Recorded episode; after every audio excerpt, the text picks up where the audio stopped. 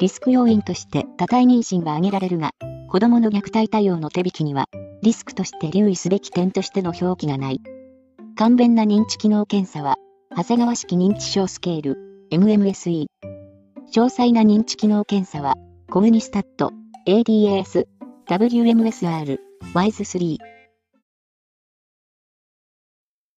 問題行動を起こした児童生徒への学校における指導として、不適切なものを一つ選べ。1、問題行動の迅速な事実確認を行う。2、問題行動の原因や背景を分析して指導計画を立てる。3、保護者に問題行動について十分に説明し、理解を求める。4、児童生徒のプライバシーを守るために、担任教師が一人で行う。5、児童生徒自身がどうすればよいかを考え、実行し、継続できるように指導をする。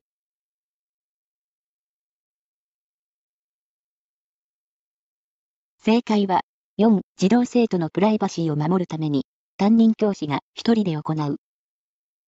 これは4は大体わかりますね。えー、問題行動は事実確認を行いましょう。これはいいことですよね。2番目、原因や背景を分析して指導計画を立てる。その通りですね。えー、保護者に問題行動について十分に説明し、理解を求める。これも重要なことです。児童生徒自身がどうす、どうすればよいかを考えて実行し、継続できるように指導をする。え、これすべていいといいいいと思いますね。要は、あ説問の4番では、まあ、担任教師一人でやっちゃいけないよってことですね。これはチームとしての学校という、こういう考え方から、あちょっと逸脱するということだからですね。で、チーム、チーム学校としては、まあ、あ専門家と一緒にみんなで、えー、一生懸命やっていきましょうということになります。専門スタッフが入ったり、連携が重要になってくるということになりますね。地域社会ともこういうふうに結びついていきましょう。これがチーム学校となります。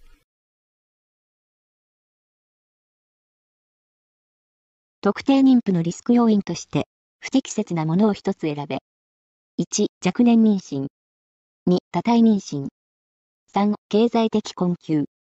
4、望まない妊娠。5、母子健康手帳未交付。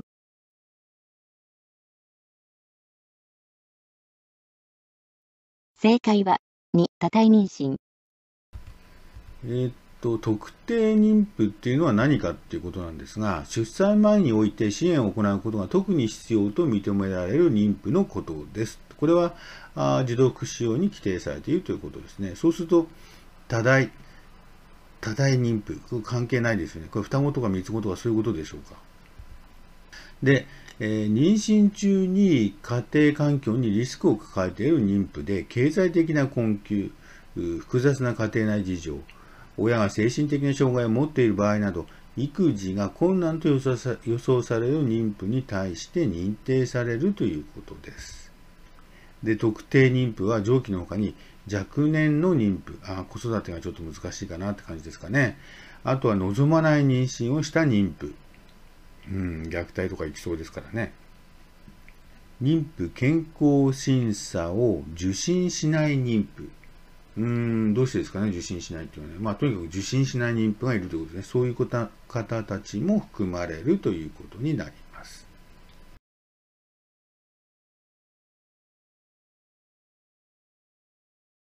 アルツハイマー型認知症の患者に対して公認心理師が実施するものとして、不適切なものを一つ選べ。1、ADAS。2、階層法。3、コグニスタット。4、ケアプラン原案の作成。5、認知症ケアパスへの参加。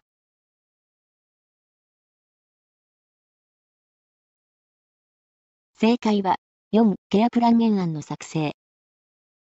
これは分かりますよね。ケアプランを作成するのは、あ公認心理師じゃなくて、まあ、介護士とか、まあ、プランナーがいますよね。えー、で、簡便な認知機能検査として、長谷川式認知症スケールと MMSE がありますので、ちょっと説明しますね。えー、長谷川式認知症スケールは、スケールや MMSE は認知症の簡便な評価に使用すると。えー、受験者に対して口頭による質問形式で聴力が弱い方に対しては、えー、視覚表示で施行すると。検査にかかる程度は10分程度、簡単なんですね。で、これで、まあ、危ないかなと思った時には、次に詳細な認知機能検査があります。これに COGNISTAT。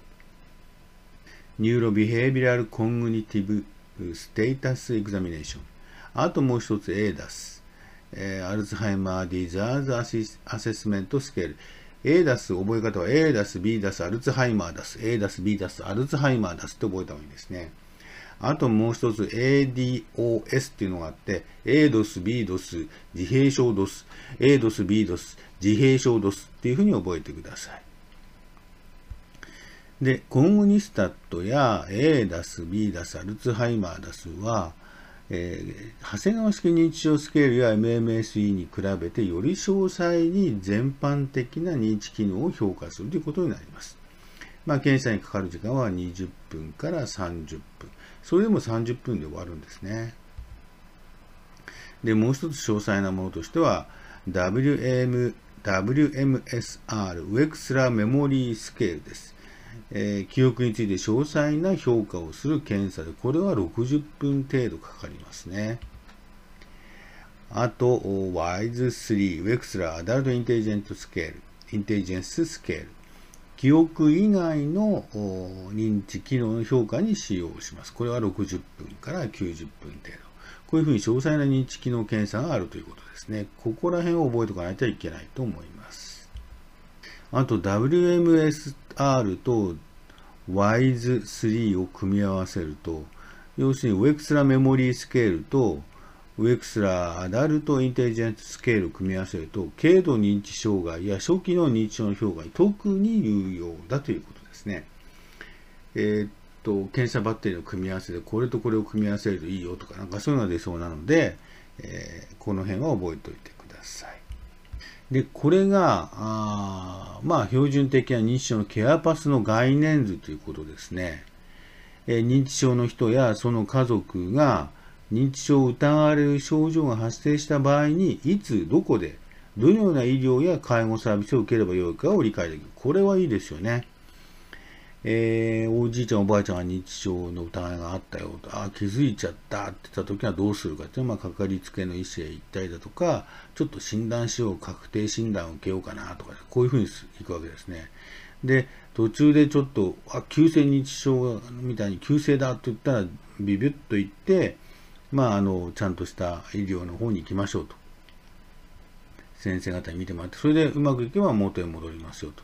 いや、急性認知症だってことで、ちょっとサービスを受けようかとか。いやもう、えっと、短期入所した方がいいかな。まあ、こういうふうな、えー、ずっと流れをこう追っていけるということですね。これすごくいいですね。認知症の人が地域で生活するための、えー、基盤づくりとして、介護保険サービスどんなのがあるよ、医療サービスどんなのがあるよ、ああと地域支援事業所はどういうのがあるよ、インフォーマルサービスが。そういうのが分かって、認知症の人への適切なケアマネジメントが実施できると。で、えー、専門職間の情報連携の仕組み、連携のツールなどが活用できるとか、標準的な認知症ケアの手順が分かるよということですね。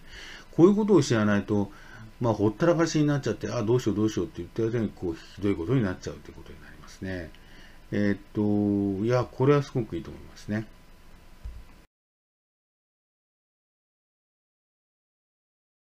乳児期の認知発達に関する研究手法である循化、脱循化法について、不適切なものを一つ選べ。1、乳児の弁別能力の発達を調べることができる。2、吸鉄、サッキング反応の変化を指標とすることができる。3、刺激に対する注視時間の回復を指標とすることができる。4、乳児の再認記憶の有無を確かめるために使うことができる。5、実験手法の一つとして、乳児に対して、2つの刺激を同時に追提示することができる。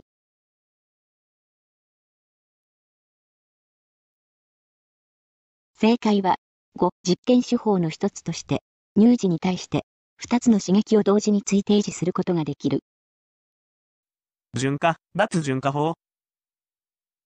循化、脱循化法は、同じ刺激を継続してみていると、中止時間といった低位反応が減少するという循化が生じるが、その後で、別の新規刺激を提示すると低位反応が復活する脱循化が生じる。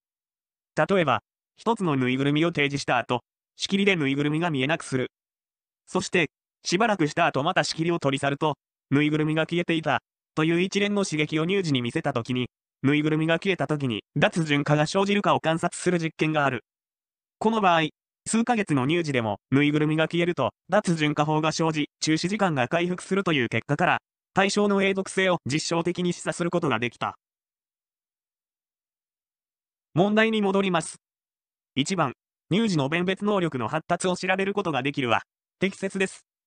2番、吸鉄の大きさや心拍速度の変化を指標とすることができます。3番、刺激に対する中止時間の回復を指標とすることができます。4番、乳児の再認記憶の有無を確かめるために使うことができるは、適切です。5番、乳児に対して、2つの刺激の提示は、同時ではありません。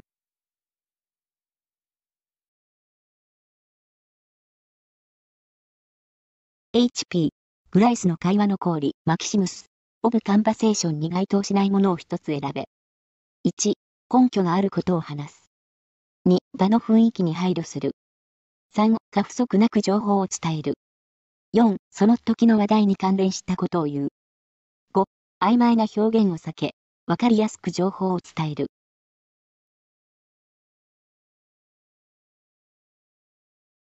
正解は、2、場の雰囲気に配慮する。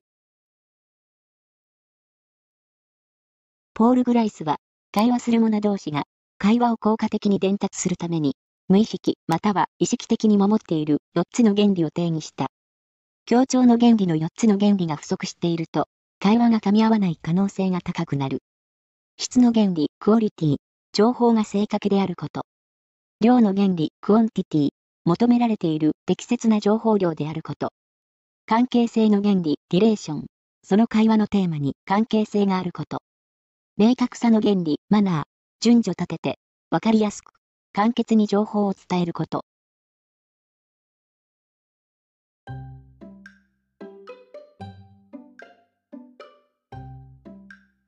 リスク要因として多体妊娠が挙げられるが、子供の虐待対応の手引きには、リスクとして留意すべき点としての表記がない。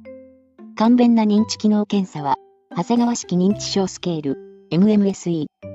詳細な認知機能検査は、コムニスタット、ADAS、WMSR、WISE3